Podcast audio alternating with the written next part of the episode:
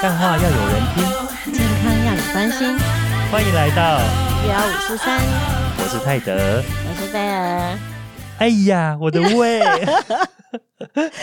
喝咖啡、吃甜食，又让你胃食道逆流了吗？哎，这个广告真的是大家大家都知道。对，大家没有听错节目，我们不是 AM 电台在卖药，我们只是想说用这个很知名的广告来带一下今天的主题，这样。对，因为大家对这个广告实在太有印象了。所以大家应该都可以猜得到，我们今天讲的是胃食道逆流。对，那其实胃食道逆流它的盛行率比大家想象的还要高哦。哎，每四个就有一个人。对，哎，对，其实欧美好像没有这么高，欧美好像百分之十左右，但是台湾现在百分之二十到三十，四个就有一个，哎，真的很严重，哎。嗯，打麻将的话就会一定会有一个。就是放炮的那个胃胃食道逆流，没有啦好啊，那我们欢迎今天的来宾是我们的好朋友星光医院的加医科主治医师柳鹏池医师。哎，主持人、各位听众，大家好。嗨，刘哥好哎，。你好。所以我们刚刚讲到那个胃食道逆流啊，所以胃食道逆流的症状，应该大家都会觉得说，哎，是不是有一个酸会跑上来？但是其实好像不一定一定会这样子哦。对，好像不见得。每个人的感受不太一样，所以我们会分典型跟非典型哦。典型就当然大家就看那个广告常常学到的 哦，就是一个人开始油桃嘎鼻呢，然后就是酸水冲上来，这样摸着自己的胸口，还自己往上指这样。那一般大部分对我们来讲就是火烧心的感觉了哈。那很多人其实他不见得会这样子，一定这样典型的表现哦。所以大部分有的甚至会跟你说他怎么觉觉得嘴巴苦苦的啦，觉得喉咙有个异物感啊，每次讲完话或吃完饭就要这 样子咳一声这样哈，那就觉得比较舒服。这个我们叫喉球症啊，就是喉咙有个异物感，那这样子的情况，甚至有的严重一点的，它会造成这一种呃所谓侵袭性，就是这种逆流性造成的这个牙周病哦，甚至造成一些呃上呼吸道的一个呃灼伤哦，黏膜的灼伤或慢性的咽喉炎，这些都会表现出来，甚至有用慢性咳嗽来表现。所以对我们来讲，它的表现其实非常的多样。其实我的胃食道逆流超严重的，我严重到如果我说我现在喝完东西或吃完东西，我不用躺下，我也不用弯腰，我只是要去刷牙。弯头的那个角度，我的东西就回来了，哦就回到喉头了，啊，那你是牛吗？我都觉得我是 牛，而且我比如说我吃完啊，我吃我午餐吃完一个牛排，然后可能到了到了我晚餐的时候，他还是回来让我再享受一次。我吃一餐可以享受两餐，我超扯的。怪不得你吃饭都吃这么好。刚刚有提到那个胃食道逆流的一些症状，包括说呃可能会有一点酸逆流上来的感觉，但是我觉得很严重才会这样子啦。那平常可能表现包括说可能会胸闷、胸痛，或者胸口会有一点灼热感，或者是那种刚刚讲的喉头异物感。但是这些其实有的时候跟心脏跟肺脏的疾病，其实有时候也是要区分一下，因为有时候心脏的问题或胸部问题，它也是胸口会痛。嗯，对，那这种大概有没有大概怎么样区分呢？一般来讲，真的是有时候会很难区分。那当然，我们常见就是第一个还是先看年龄啦，哦，那再看本身是不是有这些心肺疾病的风险因子。那假如说他年纪很轻，好像我们贝尔一样，就是年纪很轻，那你你要猜他说他是什么心肌梗塞的机会，当然机会就很小。那这时候如果他跟你告诉你说，诶，他尤其是饭后的时候，他会觉得诶胸口的时候会闷一下，那你可能还是会想说，诶，可能这个跟胃食道逆流机会会高一点。那除非是说他跟你说，诶，他不管在空腹啊、饭后啊，甚至都有可能会有这样的表现。那尤其是一些需要心跳加速啦，或者是需要工作的时候，这种表现会特别的显著的时候，那他又合并一些心血管的风险因子。那当然我们还是要初步先排除最有可能致命的嘛，嗯因为胃食道逆流再怎么样也不至于马上就死翘翘。所以一般我们担心的是，诶，心肌梗塞啦、心绞痛这类问题，我们可能也是会常规的做一下呃心电图啦，做一下或者是有一些运动心电图来排除一下这类的问题。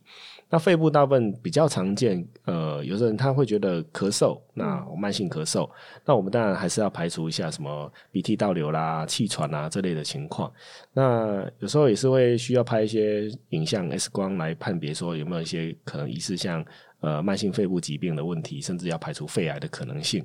那大部分来讲的话，假如说做完这些检查没有找到初步可以去归因到心肺疾病的时候，我们可能还是会建议，就是说，诶，可能或许需要做个胃镜来做个确诊。哦，那当然不排除有一些人他其实是两种都有。哦，就是这种情况之下，当然就变成两方面都需要去做治疗。所以其实要考虑的事情其实相当多诶，不是说一个火烧心的这种感觉就说啊，我一定是胃食道逆流，其实不是，哎，不是。而且其实我们在看的过程，其实我们呃在医院做很多的健检哦，那很多健检其实他们就是包套嘛，就是肠胃镜都会做。很多其实他被诊断有胃食道逆流，你跟他讲，他跟你说他都没症状啊。嗯，对，很多这一种。对对对，所以其实你会发现，真的有胃食道逆流的人，有将近三到四成的人是完全没有症状的。嗯，都是在意外中被发现的，就是在做做健康检查的时候才被发现。那这些人其实也是很麻烦的，就是说，呃，我们都知道胃食道逆流，我们唯一比较担心的，就是当然影响到一些生活品质以外，唯一担心的就是它也会增加食道癌的风险嘛。嗯，哦，那。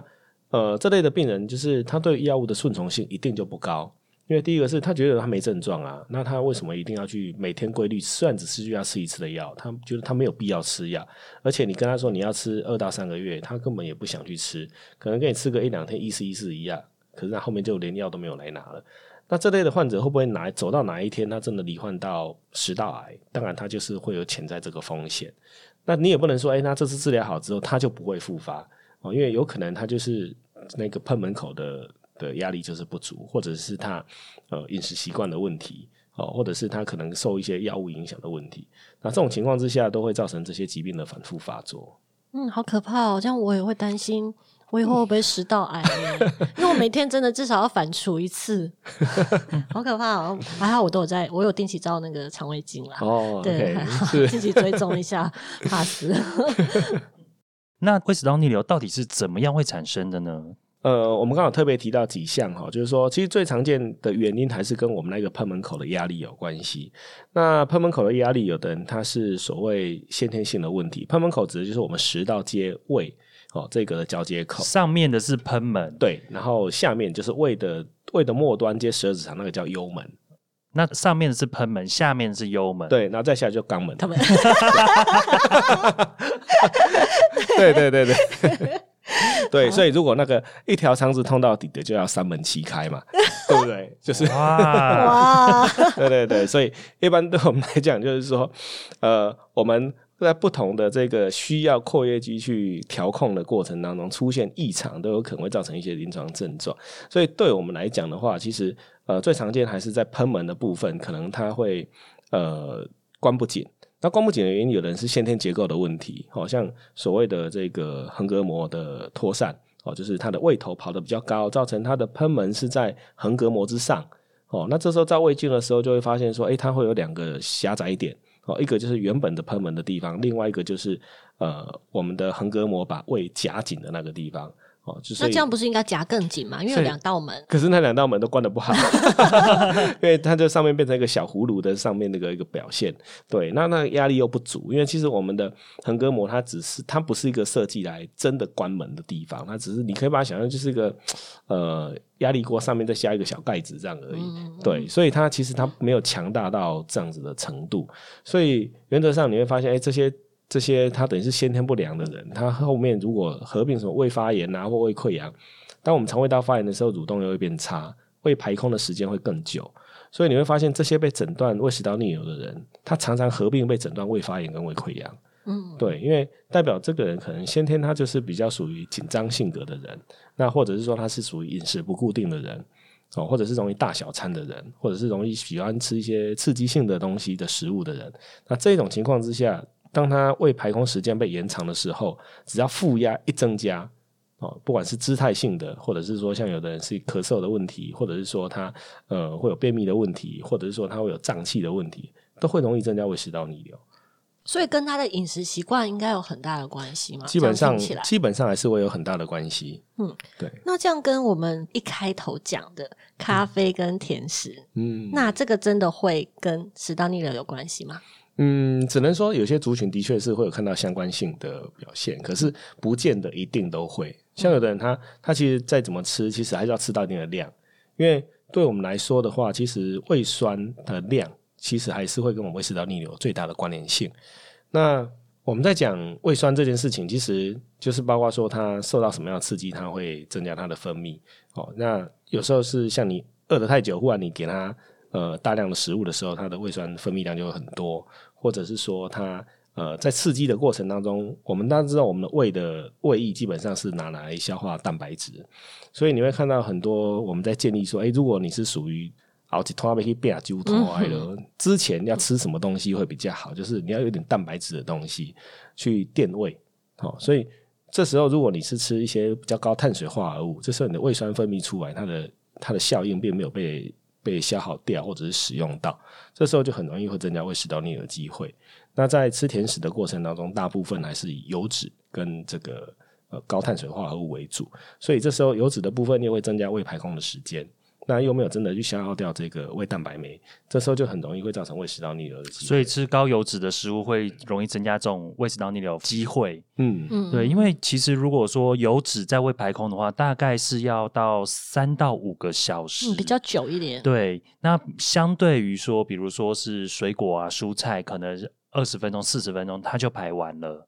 对，所以其实差很多。像我的胃排空的时间真的很久。哎，这样其实我蛮省钱的哈，我吃一餐，但是你然后再加上我可能整，天都不会饿，对，那再加上反刍，我还蛮好养的。其哇，地，球节能减碳，对，谢谢你。我是爱地球。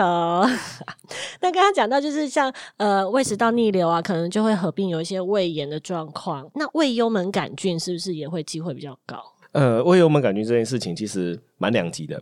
有一些研究发现说，把胃幽门杆菌杀掉之后，反而会增加胃食道逆流的机会。啊？为什么？对，，所以到最后就有人去做一些区别，就会发现说，如果你的胃幽门杆菌是在的确是在幽门口发现的，哦，那这时候可能当然会增加胃胃溃疡的机会。这时候你把它消灭掉，那的确就会改善胃食道逆流的机会。可是呢，如果你的胃幽门杆菌是在比较靠近胃头的地方，就是我们刚刚说的喷门口下面那边被发现的，那这时候你把它消灭掉的时候，有时候甚至会增加胃食道逆流的情况。哦嘿，对它当一个所守卫嘛。对，所以就变成是说，呃，当然对我们来讲，我们如果不不想胃食道逆流这件事情来讲，我们还是会鼓励说，有看到胃幽门杆菌，还是把它消灭了哈，因为它毕竟比较强烈的证据跟我们的胃癌会有强烈的关系，这是 A 级的实那个实证医学，尤其如果你会出现反复性胃溃疡的病人，那如果说只是考虑说在这个胃食道逆流的部分来讲的话，因为毕竟它现在的研究还是两极化，所以我们可能不会真的去考虑说啊，你的位置在哪里，所以你这个就不要消灭了，不然反而会增加胃食道逆流的问题。所以综合刚刚柳哥你讲的，就是胃食道逆流跟胃发炎、胃溃疡，他们是会有相关，或而且有可能被一起发现。共病。嗯，对，但是他们不是一个疾病的进程，就是我在发病到什么状态的时候，我会产生胃食道逆流。哦，对，不见得是进程。对，有的人他可能就是单纯只有胃发炎，他也不见得胃食道逆流。对，那一般来讲，只是说，如果当胃有出现问题的时候，胃食道逆流增加发生的机会就会增加。好，那刚刚除了说是构造上面的那个喷门比较松之外，那还有没有什么其他的原因呢？嗯，有一些少数是刚刚特别提到跟特殊的饮食有关嘛，哈、那再来就是跟药物有关，像有些人他可能吃的一些所谓血降血压的药，钙离子阻断剂哦，或者是说像有一些肌肉放松的药哦，那这时候都有可能会造成括约肌的压力会形成的不好，那这种情况之下就会容易会造成胃食道逆流的机会，或者是说有一些药物它会刺激胃酸的分泌，哦，这时候也会造成胃食道逆流。好像有一些特定族群，他们也比较容易会发生胃食道逆流，像好像比较体型比较肥胖的，嗯，对，对不对？有些甚至连气候都会哦，你会发现在冬天的时候，其实胃食道逆流的机会也会涨上升。哦，为什么？对，因为第一个是呃变胖的机会变高，吃比较多应该也是一个原因。吃呃比较多也会。那第二件事情是呃在冬天的时候，因为有的人他会借由颤抖在发热，所以这时候负压的上升的机会会比较高一点点，所以这种情况之下也会增加胃食道逆流的机会。请他多穿点衣服。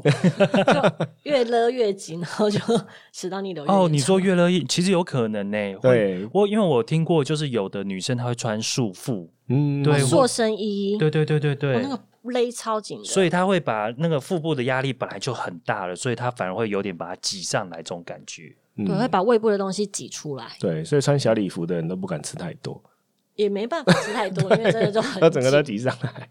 除了我们刚刚讲的那个喷门太松啊，跟那个胃部压力有就是有的时候比较大之外，还有一个原因哦，还有一个原因也会造成胃食道逆流，什么原因？就是吃鲑鱼也会，哦，为什么鲑鱼会影响？吃鲑鱼胃会不舒服啊为，什么会不舒服？我吃都不会、啊。因为它会在你的胃食道逆流啊。这是要活吞的吗？还是 蒋公不是都说鱼会逆流而上吗？蒋公是在旁边看，蒋公没有吃，好吗？所以是活生生的一只鲑鱼 在那边食到逆流。没有，因为之前有那个呃新闻，有那个很有名的鲑鱼之乱，哦，有有有有有，所以有的人就发明这个梗图笑话。对，这开玩笑的啦，吃鲑鱼不会啦，大家。不过？台湾都是樱花钩吻龟，那个不会逆流，还好还好。所以 哦，对，台湾国对对对对对对，我不们是然一般鲑鱼太大只。对，我们是樱花钩吻龟，所以那个可能是加拿大的鲑鱼比较会逆流。那也关心一下那个张鲑鱼之梦，你还好吗？他改回来了，啊，听我们节目吗？有听到你的名字哦。那如果啊，我们长期就是如果这个胃食道逆流它一直发生的时候，有一些人是他是三成四成，他是根本不知道有这个胃食道逆流，那他这样长期跟他共处，然后没有不去治疗的话，会有什么风险？呃，一般来讲，但我们说它第一个会造成呃，我们叫巴瑞氏症啊，就是我们其实我们的食道的上皮其实是要耐摩擦的，所以我们的食道的表皮基本上是所谓的鳞状上皮。那我们胃的表皮基本上是分泌胃酸的，所以我们叫腺体的表皮。那如果你会一直胃食道逆流的时候，会造成我们的鳞状上皮会化生，就是它会转转型，那它又会转成一个耐酸的细胞形态。只是细胞在转型的过程就很容易出现病变，这时候这个过程我们叫巴瑞氏症。在转型的过程当中，如果出现癌症的时候，当然就变成食道癌。所以专它如果会食道逆流的病人，基本上他可能有三到五 percent 的人就会有出现巴瑞氏症的可能。哦，那如果说他在巴瑞氏症的人，我们就看到，哎，有这个罹患食道癌的的情况，可能就会增变成百分之零点三到零点五的人也会罹患那个食道癌的风险。所以有一些研究发现，甚至说，如果你一周有一次会出现胃食道逆流，你罹患跟那正常人相比，你罹患食道癌的风险就会多增加到七点七倍。这么高哦？天哪，我每天一次哎，那如果尤其是在晚上的话，那就更高，晚上我是到晚上啊对，就会到十点八倍了。所以这个风险就真的会拉到很高。什么？哎，哎，我如果说，比如说呃，有点口干啊，然后喝口水，然后再躺下去睡觉，那个水是马上回到 我的喉咙的地方，哎，超夸张的，我都觉得我到底有没有喷门啊？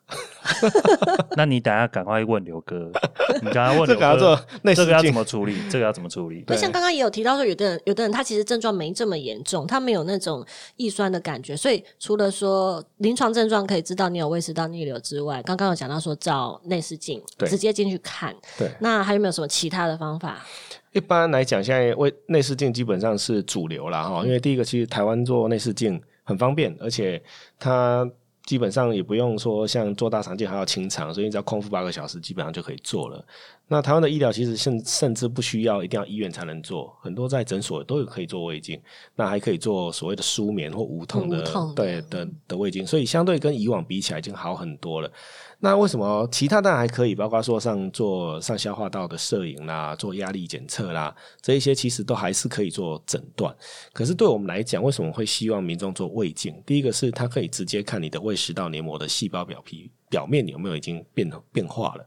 哦，那如果说像有人在做胃镜的过程，发现说，哎，你就结构的问题，像刚刚特别提到，它是所谓这个食道脱散的问题。哦，那另外一个就是，那就是结构的，你先天结构可能就是不太对嘛，位置不对。那如果说他在诊断的过程当中，哎，发现说你主要有症状，可是你却没有看到很明显的黏膜的破坏，这时候他甚至可以用一个窄屏的影像。哦，去加强辅助诊断。这时候还是可以看得到，哎，其实它的黏膜的确已经开始有一些。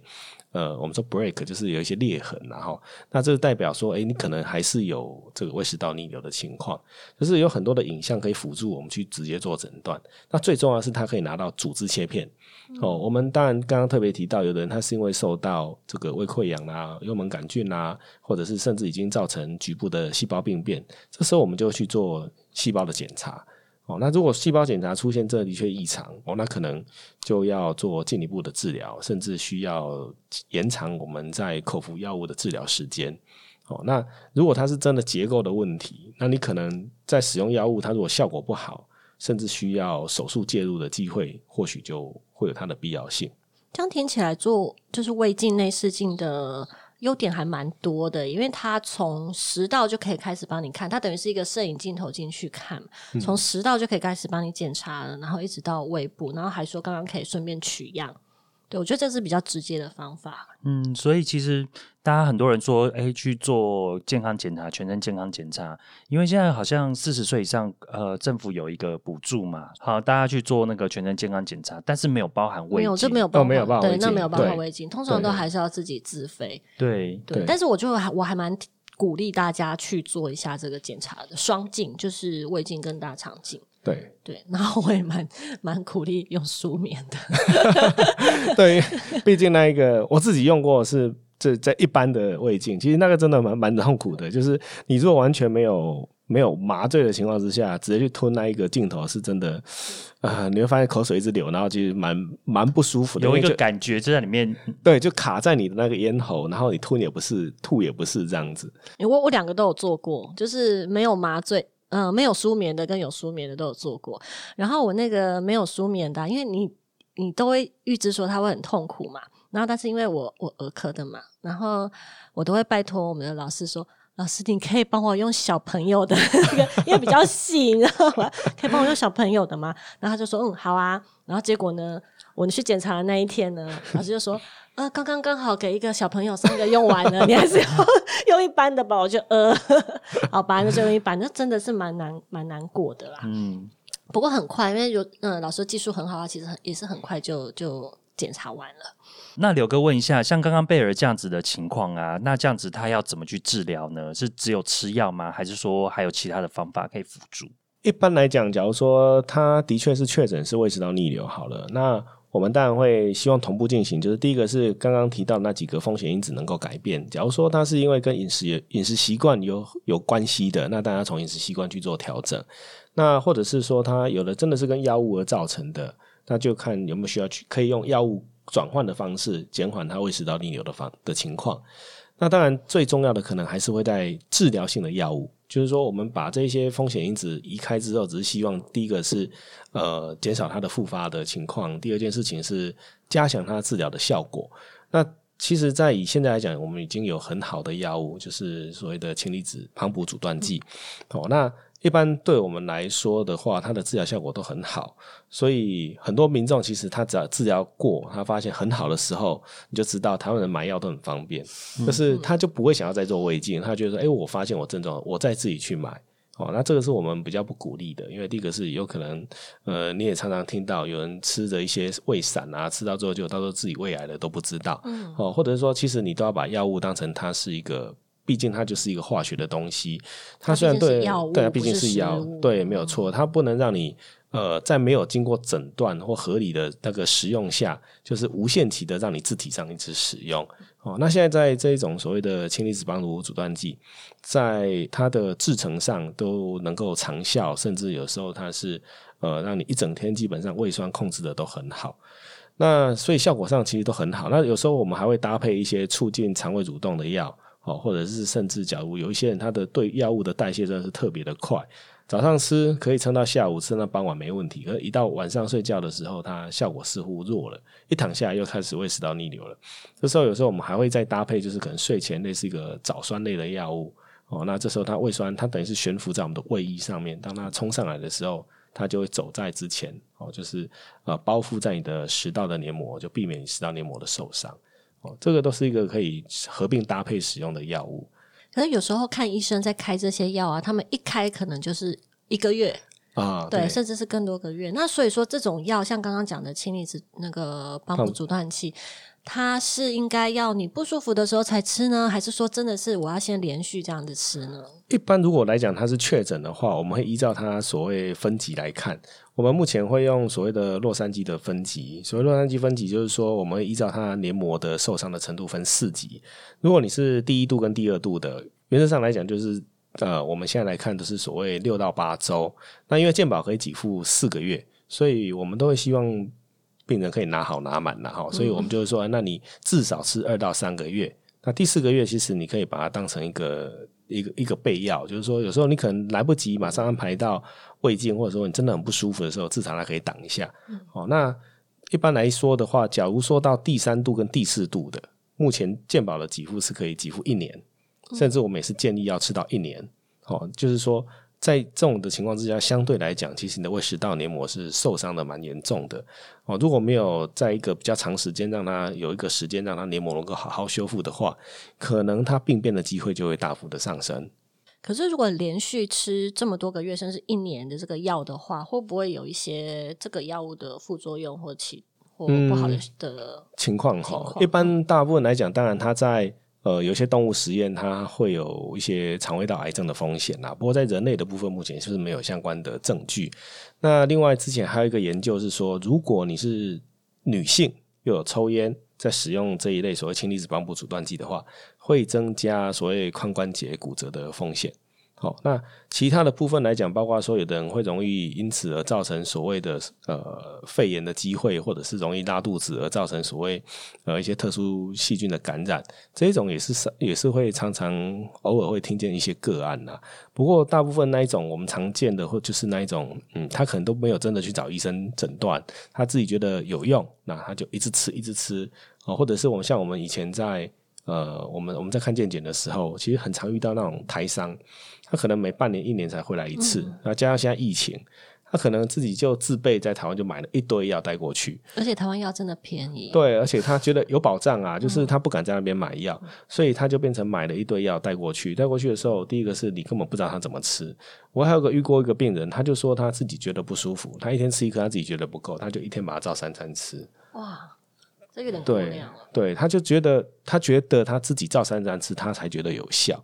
可是对我们来讲，有时候这一种到时候他已经是一个心理上的问题，就是说他不是真的没有效，是他心理上可能对这个药物他已经有很强烈的依赖。哦，那即使这时候你甚至给他做了胃镜，跟他证实说啊，你现在食道黏膜都很 OK 啊，你不需要吃到那么大量，他还是不放心啊，他还是觉得他一天至少要吃两次到三次。对，那这样长期下来，其实我们就还是会担心，会因此而改变他胃长期的这个酸碱值的问题，也是会影响到。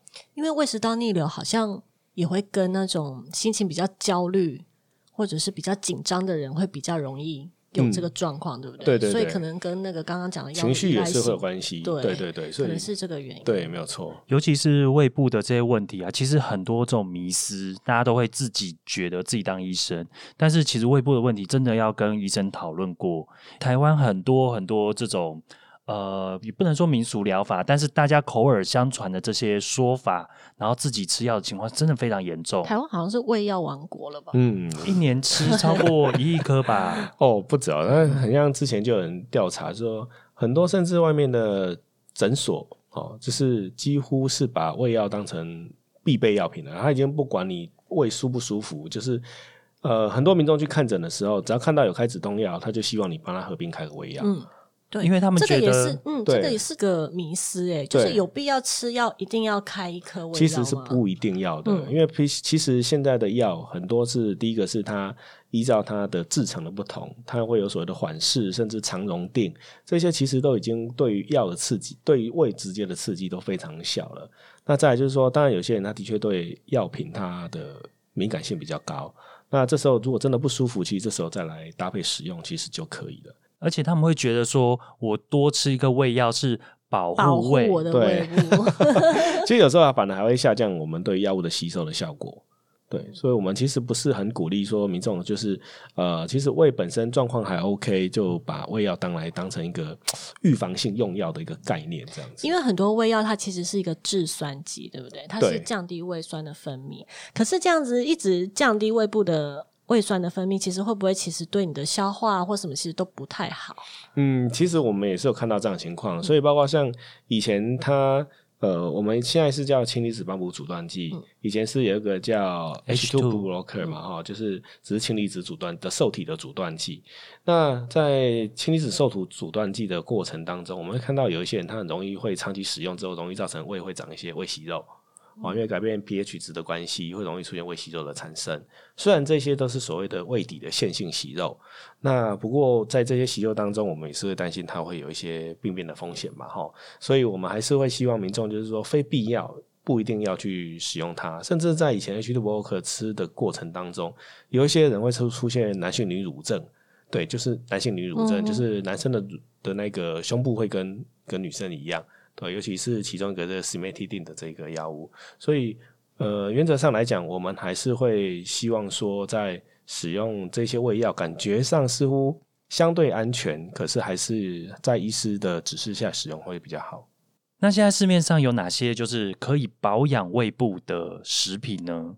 因为常常会有人说，就是像黏糊糊的食物，人家就会说啊，那个够味，有没有？像是什么呃秋葵啊、山药那一种，这种真的吗？会够味？其实这种有胶有黏液的东西啦，哦，就是说，其实我们反而是觉得它会有润肠的效果而已啦。就是说，对于胃的保护，其实 不见得这么的高。那其实对呃我们来说的话，呃，比较像 WHO 在推荐。的对于消化上有帮忙的，可能就是像呃凤梨酵素啦、木瓜酵素这一类，其实它对胃的保护效果是比较好的。甚至尤其木瓜，他们会建议就是说你在饭前的时候使用，那对胃会有保护的效果。那像有一些人可能会嗯吃高丽菜嘛，哦，对，哎对，有也有一些就是说，哎，对于这个胃会有帮忙。可是有的人吃高丽菜反而容易会增加胀气的机会哦，所以不见得说它一定会就只有胃的好处，它可能会带来胀气的影响。那有人胀气之后，他可能气就会是往上会打嗝啦，或什么也是会增加胃食道逆流的，反而把那个胃酸往上对往上打嗝，所以。我会觉得就是过犹不及啦，就是说食物的部分来讲，可能还是我们会着重在所谓就是比较希望稍微清淡饮食。那我甚至我遇过临床有病人，他说，诶，他一定要吃猪油，他对他的胃才会好。哦，还有人去喝苦茶油，我不知道一定会有遇到这一种，就是所谓的坊间偏方，就是说，诶，够胃，所以就是喝这种油脂去保护这个胃。其实对我们来讲，其实当你胃在发炎的时候，其实。他们这些油脂类主要还是看它有没有有没有欧米伽三跟欧米伽九这些东西，有一些呃，它反而会增加这个发炎反应，有一些会抑制发炎的反应。可是毕竟它是油脂，油脂它就会造成我们的胃的排空情况会变差，所以或许它对胃有帮忙，可是反而会增加胃食道逆流的机会哦，所以。抹它蒙拿给塞一口啊，有一好没两好。对对对，你可能顾了一好，可是这另会增加另外一个器官的风险疾病。那还有一个东西啊，是其实呃，我不知道大家有没有在听过，就是阿妈其实蛮常用的，就是叫克溃金。那它其实是一个药品，阿公阿妈都叫它卡贝金，就是日本来的卡贝金。卡贝金，对。那这个东西呢，我去看一下它的成分，里面叫做高丽菜精。但是呢，大家觉得说啊，好像我吃高丽菜精的时候，里面就是可以固胃嘛，浓缩的高丽菜精。那因为刚刚前面刘哥也讲到说，有的人会吃高丽菜。但是其实它的成分里面很大一部分是制酸剂，对，其实其实就跟你吃胃药，然后长期吃胃药制酸剂，把你的胃酸压下来。对，而且这种大部分这种的制酸剂，就是我们所谓的传统制酸剂，都是一些什么氢氧化镁啦或氢氧化铝这一类的东西。所以之前又有人在做一些相关性研究，发现说会不会这些氢氧化铝的东西比较多，吃久了会跟失智有关系。所以我们对胃药的使用其实是还是会相对的保守。就是说，以往可能会认为说，哎，这些东西应该长期吃，呃，不会造成什么样的影响。可是铝这个东西，它就是没办法在身体代谢，那会不会因此这样子增加呃失智的风险？对，它可能可就是现在没有太多的研究，但是是有一个可能的风险会存在的。所以我们的重点是在讲说，像一些这些胃药还有。刚刚讲的阿公阿妈喜欢用的，其实我们主要重点是说，它不是拿来长期保养你的胃部的。对，包含那个胃散也是。嗯对，因为很真的很多的长辈喜欢有事没事就是饭后来一吃，嗯，对，这样子其实是对胃部是有伤害的。对，没有错。所以我们还是会认为说，如果你真的胃有不舒服，第一个当然有些人他不喜欢做胃镜，他会有一个恐惧感。那这时候我们其实就是使用临床上最后最后一招啦，叫做治疗性诊断，就是说，哎，就跟我们临床临经验性诊断一样，就是哎，我觉得你应该是什么疾病，那你又不敢做胃镜去证实，那这时候我只好开给你。那你先试看看，如果吃的真的有效、有改善，那你的确应该就是这个问题没有错。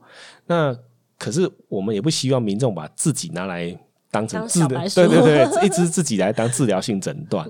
哦，因为呃，你不知道哪一天他真的就是出大问题。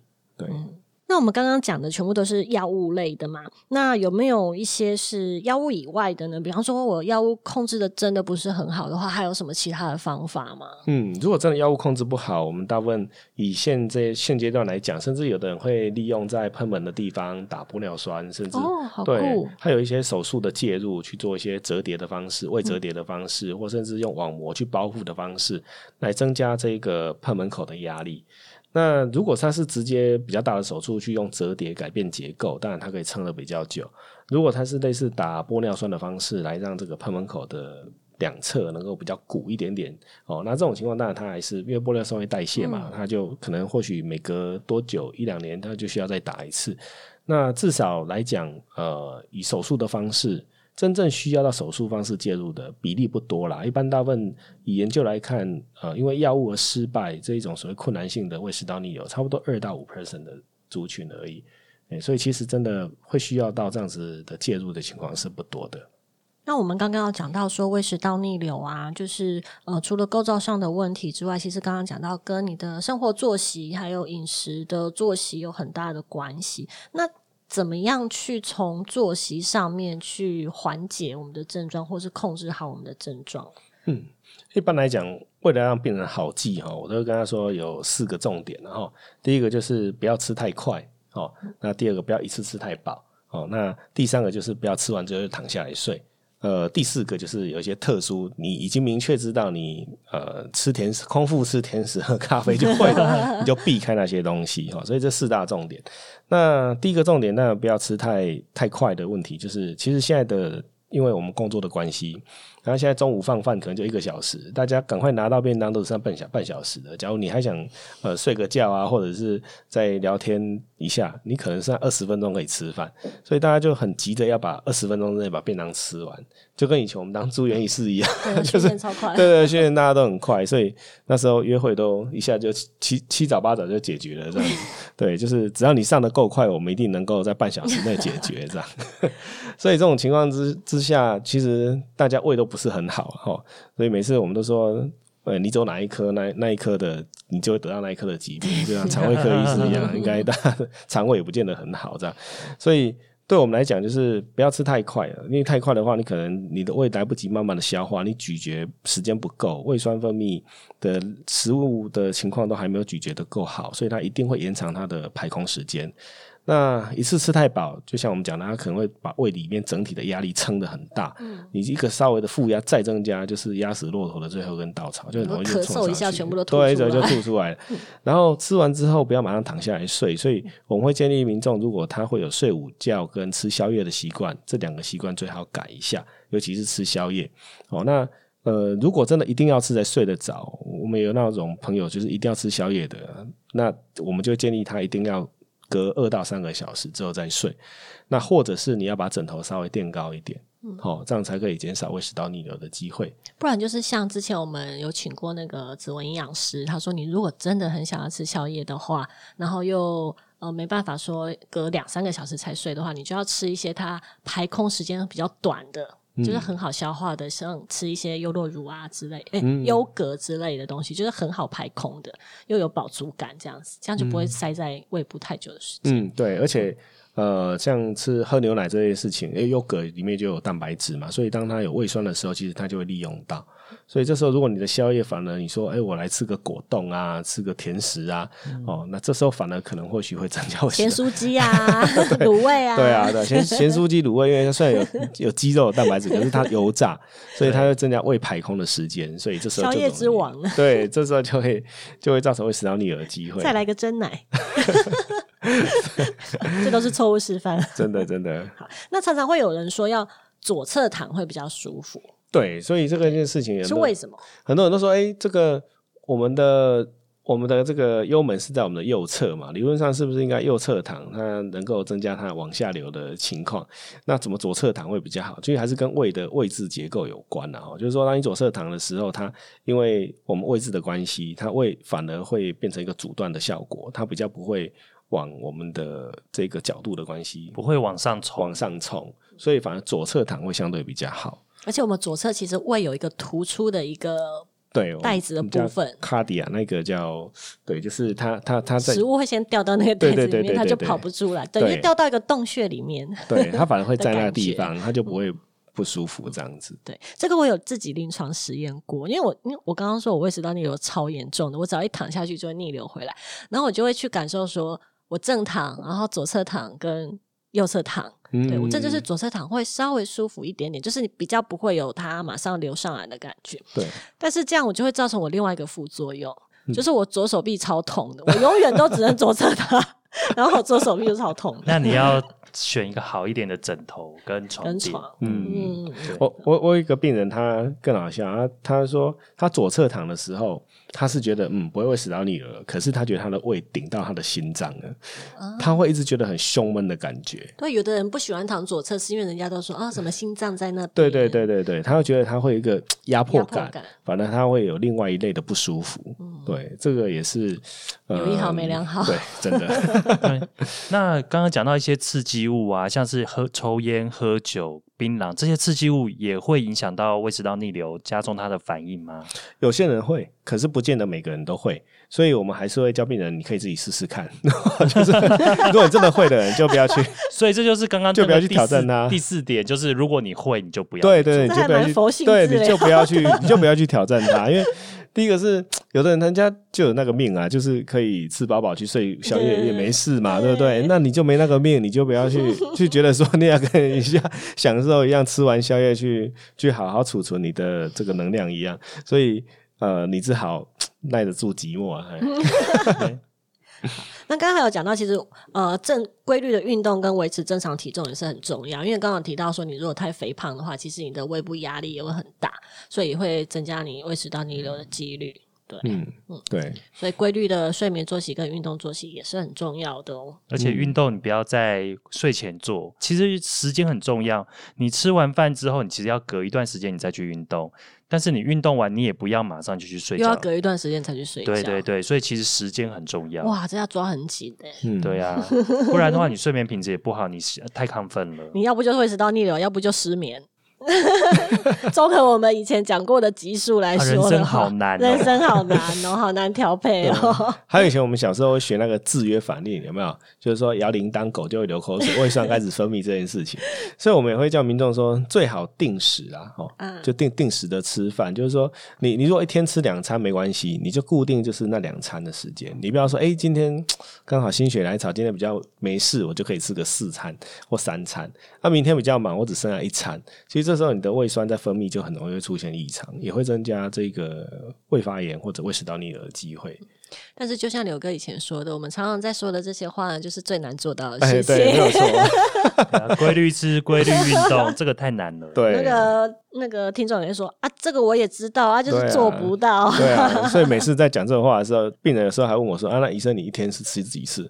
你今天中午吃了吗？”我说：“我也还没吃。”啊，你们这样都不会有出事嘛？说我也很怕他出事，这样。好了，就是大家共勉之啊。对。好，今天我们讲了很多胃食道逆流的一些症状啊、发生原因啊，还有治疗的方法。那重点就是怎么样？呃，最后面我们讲的怎么样减缓胃食道逆流发生的情形，就规律的作息、要规律的饮食习惯之类的。那大家就加油啦！因为这件事贝尔真的没有办法，没有办法跟大家说什么，因为我自己本身超严重的，贝尔会加油的，好吗？对，就希望大家慢慢吃，然后不要吃太饱。那如果你有一些奇怪的症状，你就不要去挑战它。另外，也是希望大家真的跟大家呼吁跟宣导，就是不要把胃散、胃药当做日常保养的东西来吃。它其实是有它的药效在的，所以如果你有要在用这些东西的时候，麻烦跟医生咨询一下。嗯，好，大家一起加油！好，一六五四三，我们下周见，拜拜拜拜。